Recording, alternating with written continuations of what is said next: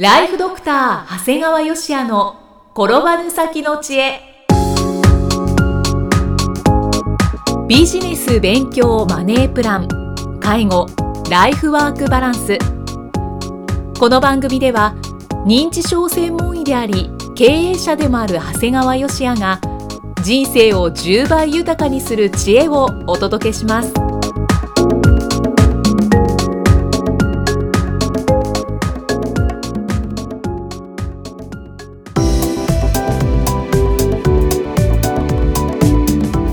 は、生きみえです。ライフドクター長谷川芳也の転ばぬ先の知恵。今回も始まりました。長谷川先生よろしくお願いします。よろしくお願いします。今回はどのようなお話でしょうか？まあそうですね。まあ講演会のしがらみみたいな話ですかね。しがらみ。はい。まあ認知症患者さんを抱えたはい。ご家族が、まあ、いわゆる今っていろいろ認知症の会とかあるじゃないですか、そういうのに参加した時の目って実はすごい厳しいものがあるんですよね、うん。はい。でまあ僕が見てても思うんだけどもいろんな講演会があるんだけど、まあ、実際よく出てくる演者っていうのは、まあ、結構有名な研究者であったりするんだけど、実は彼らって研究ばかりであんまり患者さん見てないんですよね。ああですよね。僕も実はそういう人たちと一緒に、はい。え4人ぐらい組んでほとんど研究してる人だと僕は臨床で話をしたことがあるんだけどはい。あの本当に待合室でも信じられないことぐらい知らないんだよね。逆にいろんなこと聞かれてね。ええそうなんですね、だってそもそも患者さん見てないもん。はあ、なんか知りたくなかったですね今、ね、であとよく医師会が主催でやってる時なんかは、うんまあきっと誰かが担当になるんだろうね。専門外のお医者さんなんかが、えーまあ、無理やり知識を入れて喋るんだけどやっぱりこの人も見ていないから、はい。だからすぐ化けの皮が剥がされちゃうんだよね。うんじゃあ反面先生が講演会されたらやっぱりご好評いただきますよね、そうですね。やっぱり僕の場合あの難しい研究の話なんかもしませんし難しい MRI だとか CT の画像も出さないで、うん。まあ、本当に日々のあの外来で経験したことをお話ししますので、はいまあ、聞きに来てる方にしてみると本当に日々の困ってることに対する解決策時には共感っていうものが提供できるもんですから、はまあ、割と評価をいただけるんですね。い、うんですからまあおかげさまでもう78年、まあ、10年ぐらい経つかなもう毎年全国でだいたい50回ぐらいの講演を行っています。もう本当時にはね1000人近いお客さんが参加していただいたりだとかあとね講演する者にとってはとても嬉しいのは、はいあの一度講演したところから何度も読んでいただけるっていうのがとても嬉しいですね。いいですねで今度は別別のテーマでとかまた逆に同じでもいいですからとかいろいろな形で頼まれるんだよね。ただはい地元での講演はほとんどしたことがないんです。お膝元ではですか？これそうなんです。はい。まあこれ今今最初に言ったしがらみがあるんですが、あのしがらみといっても地元の医師会とのしがらみなんだけど他の地域の医師会からはよく呼ばれるんですよ。で本当に全国の医師会で講演をさせていただいているんだけど地元の医師会は呼ばれないと。以前なんか面白かったのは自分が宮崎県にいたことある。うん宮崎県の医師会で呼ばれて認知症の講演をした日にその宮崎県の先生が僕のお膝元である時市で講演をしてたんだよね。はい、しがらみがはっきり見えますね。大体そうやって認知症を一生懸命やってる人って地元から嫌われてるけど地元の医師会で嫌われてるようなとこがあって、うんまあ、結局流行るわけだよね。はい。だから流行るとなんとなくこう嫌われちゃうというか、ね、そういう目で見られるみたいで、まあ、その時なんか本当宮崎の先生が宮崎で話し僕が地元で話せばいいのにと思ったんですが、本当ですね。でこれ医師会の先生方ってよく使われる言葉があってはい。共存共栄しましょうっていうの。うんうん要するに誰かが飛び抜けることなく仲良くみんなで一緒に発展しましょうという意味なんだようね、ん。はい。ただね認知症はそういうわけにはいかないんだよね。うんこれね以前ね先輩で循環器の専門医の先生がはい。あの講演の後にすごい鋭い質問をされたんですね僕に。はい。付け焼き場的に我々専門外の医者が患者さんを見ることと、えー専門医の先生が見ることとどちらが患者さんのためになりますかって講演の後の質問で僕にされたんですね。はいでこれね言いづらいんだけど、まあ、明らかに専門医なんだよね。そうですね。確かに専門外の先生がちょっと勉強してもねやっぱりあのどこか甘さがあってで結局進行してから我々専門医に受診される患者さんがあの本当に多いんですね。だからまあ認知症については、まあ、他の先生には申し訳ないんだけどもう共存共栄ではなく、まあ、見ることのできるレベルを持ったクリニックがもうしっかりとしたリーダーとなって地域でやっていくしかないんだなというふうに思ってるんですね。そこにしがらみを作る必要はないですよね。ね。と思います。で特にやっぱり僕がこの講演をいろいろやってるっていうのはやっぱり認知症って知っておくことがとても大切なんですね。うんうん、はい、でまあ是非知っててほしいものっていうのが3つあるんですが、まあ、結局1つ目が症状はい、2つ目が認知症には段階があるということ、うん、で3つ目は、えーまあ、治療だとか予防ということになるんですが、うんはい、まあ、症状の話をすると認知症って物忘れだけじゃないんですよって進行すれば怒りっぽくなったり幻覚や妄想が出現しますよ。これも認知症なんですよ、だから急に怒りっぽくなったりあの被害妄想で奥さんにお金取っただろうって言われたのもこれも認知症なんだよってことをやっぱこれ伝えとかないといけないんですよね。そうですね、うん、であとあの認知症にはやっぱり段階があるんですよ、はい、だから皆さんすごい軽い人をイメージする人もいればあの重い人をイメージする人もいるんだけども、うんうん、いわゆる誰も気が付かない早期の認知症。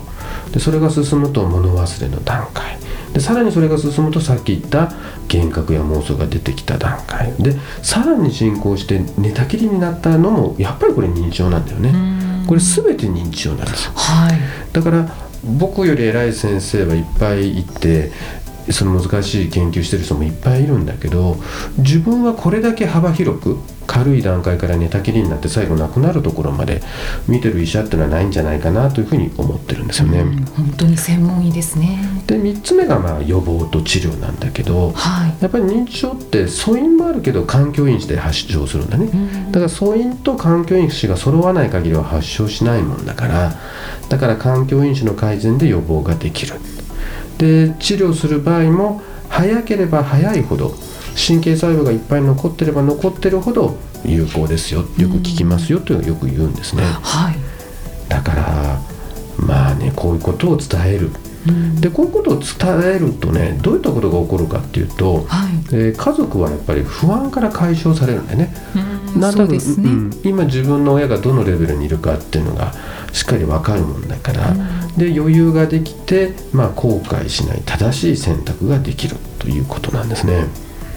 実際自分自身もやっぱり自分のおじいさんに対してはやっぱりなんかちょっと後悔があってね、まだ小学校だった小学校から中学生の時だったんだけどもなんとなくもう少しいいあの孫で折れたらなっていうのをずっと思ってたんだけどどうもそれがやっぱりできなかったもんだから、だからまあこれがまあ、医者の道を志して認知症専門医になった、はい、これまさにねボケたじいちゃんが僕に白衣を着せたなんですけどね。そうですね、うんうん、先生が作られたキャッチコピー。そうなんですよ、はい、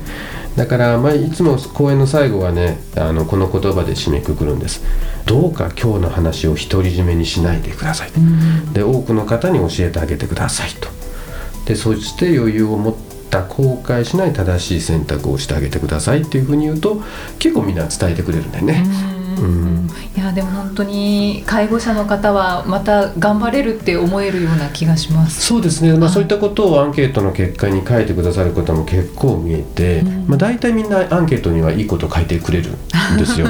でね、はい、以前そのアンケートでねすごいこと書かれたことがあって褒め言葉ですか？じゃないんですよ。え？長谷川先生は患者さんのことを第一に考えていませんねって書いてうわええー、と思ってね。ショックですね。結構僕はこういうの気にしない気にしないと言われるように割と気にしいだもんですから。そうなんですね。いや結構患者さんのことを考えてやってきたつもりだったから相当ショック、でもね改めてちょっと考えてみたんだよね、はい、やっぱり自分は認知症の元家族だと、うん、でやっぱりねどうしても患者さん見ててもそのいわゆるその介護している方々にもやっぱりどうしても目がいっちゃうんだよね、うん元家族だから。そう。はい。だからなんとなく患者さんだけじゃなくて家族寄りの考えになっているのかなっていうのは逆に思ったんですね。う、んまあでもねはい。いくさんでも、まあ、いくさんまだ想像できないかもしれないけどさ自分がもし認知症になった時を考えてほしいんだよね、その時ってさあくまでも自分のことばっかり考えるかなっていうとこなんだよね。そうですね。やっぱり家族には迷惑かけたくないと思うんじゃないかと思います、でその時にいや自分の我を通して自分の好きなようにしたいということを第一にするのか、自分は多少我慢してでも家族にだけは迷惑をかけたくないっていうふうに思うんじゃないかなということをやっぱり思うんだよね。うんだから、逆にまああの講演の前には最近は先に言い訳をしている。はい。僕は元認知症の家族ですからどうしても家族寄りの話になると思いますと。ですからまあこれは一つの意見としてね聞いてくださいというふうにお話をするようにして、まあ、なんとか許してもらえんかな と思ってやっております。そうですよね、はい。話してるとどうしても先生はその家族寄りうん。に気持ちが向いちゃうんですよね、無意識に。まあ、当然患者さんのことも考えるよ。そうですけどね、うん。だけどやっぱりそのさっきも言ったように段階を知ってるから、例えばデイサービスも行きたくないどこも行きたくないって患者さんが言うよね、はい。でそれ確かに患者さんの希望であるわけだから家にずっといいさせてあげたいんだけどもでもそれやっちゃうともう本当に弱って寝たきりに向かうわけだよね、だから本人さんが嫌だって言ってももう半ば嫌がっててもそのまま行けっていう感じで半ば強引にデイサービスに行った方が本人のためになるっていう信念はあるんだよ。うん、そうそうですよね、うん。だからはい。目先の優しさではなくて本質的なこと、うん。でせいぜいデイサービス毎日行くわけじゃないからね。うん。だからその週に2回でも3回でも、行くぐらいいうん。いんじゃない、そういうこと言って、ね。患者さんのことあんま考えてませんって言われちゃうこともないんじゃないかなとちょっと思ってます。はい結構先生傷ついてますね、はい、あーでも先生は講演でも挑戦をされているんだなと思いました。あそうかな。はい、うん。その一つの意見として聞いてくださいということでお話しされているということですので、はい、はい。長谷川先生今回もありがとうございます。ありがとうございました。では最後に長谷川先生のもう一つの番組をご紹介いたします。タイトルは診療より簡単。ドクターによるドクターのための正しい医療経営の勧めで医療法人ブレイングループが実践し構築した医療経営の方法を余すことなくお伝えしています。えーこちらは医師歯科医師の方たちがたくさん登録されているのかなと思ったら結構半分ぐらいなんですよね。そうだね。あと普通の経営者の人だとかね経営者じゃなくてまあそういうことに、まあ、いずれ自分で独立したいと思うような方も聞いてくださってるみたいですので、まあだったら題名つけるなよと言われるかもしれないんですけどまああえてその題名にしてるんですけどですから逆に関心がある方あの例えば生命保険会社さんだとかこうドクターにこれから売っていきたいというお客さんも見えますので、はい。あのそういう方も聞いていただいてはいいんじゃないかなと思ってます。はい、えーただいま定期購読受付中です。ご入会された方に毎月20日にダウンロード形式の音声ファイルと配信内容をまとめたテキストをお届け。そして CD と冊子にして郵送でもお届けします今なら最初の2ヶ月間は無料でご利用いただけます。無料お試し版の音声ファイルテキストもございますのでぜひご利用ください。詳しくは医師・歯科医師向け経営プロデュースのホームページまたは iTunes ストアでも PDF で番組内容をご紹介していますのでご確認ください。長谷川先生今回もありがとうございました。ありがとうございました。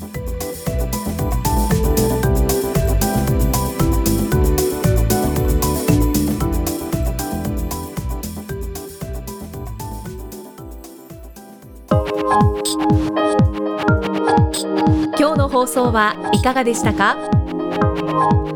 番組ではご感想や長谷川よしあへのご質問をお待ちしています。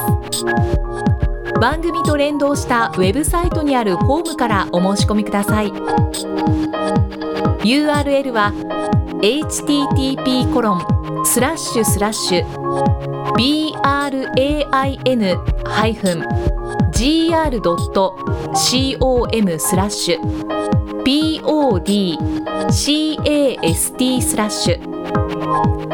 http コロンスラッシュスラッシュブレイン -gr.com スラッシュポッドキャストスラッシュですそれではまたお耳にかかりましょう。この番組は提供。ライフドクター長谷川芳也。プロデュースキクタス。ナレーションは生きみえによりお送りいたしました。